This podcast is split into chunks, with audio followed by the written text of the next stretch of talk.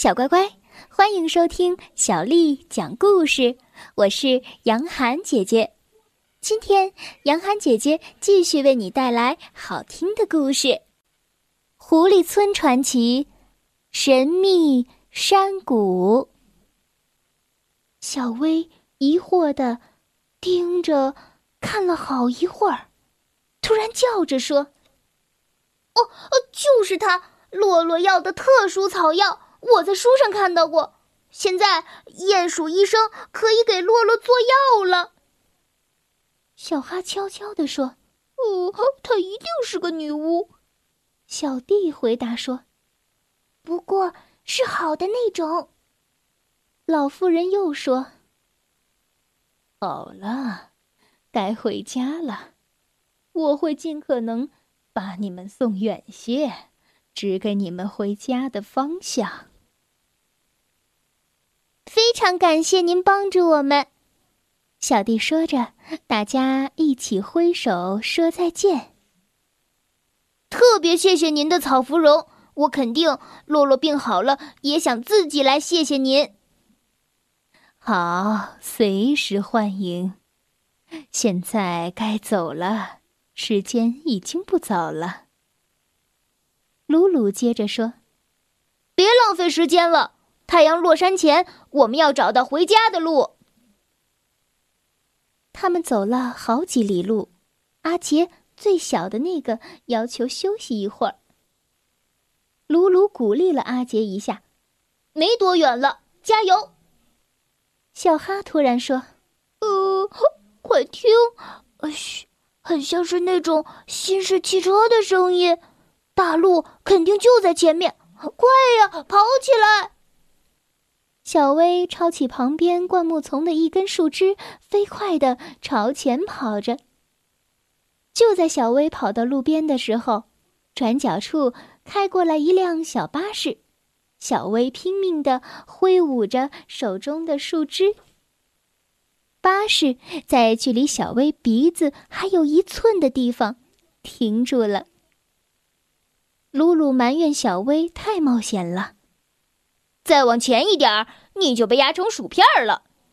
小薇说：“我爱薯片，我好饿呀。”小弟说：“你是饥饿的英雄。”然后就给了他一个大大的拥抱。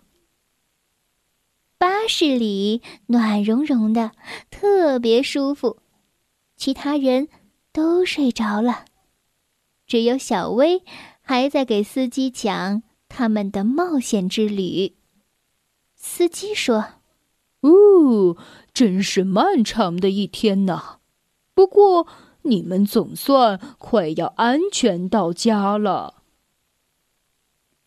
五个好朋友失踪的消息传遍了狐狸村。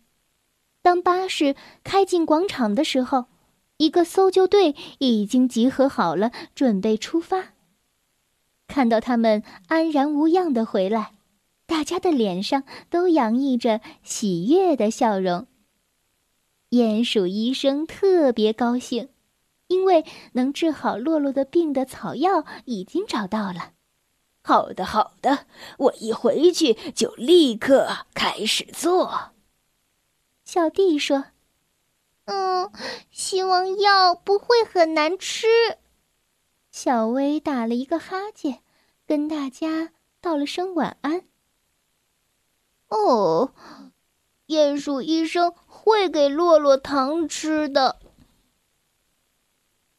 第二天早上，小家伙们跟爸爸妈妈解释了很长的时间，最后终于得到了原谅。小薇帮爷爷整理好空地上的球杆以后。想去看看洛洛，于是去问妈妈：“嗯，当然可以，替我向他问好。”妈妈笑着点了点头，说：“小薇来到洛洛家，洛洛正坐在花园里做针线活。你已经好多了吗？”小薇大声的问。紧接着。小哈、卢卢、小弟和阿杰也出现在了门口，他们是来看洛洛的。鲁鲁赞叹道：“那药可真神奇，你一下子就好了。”谢谢我的朋友们，快给我讲讲你们的冒险故事吧。不过大家先吃糖吧。”洛洛幸福地说。小哈看着小盒子问道：“哎呦，这里面是什么东西？”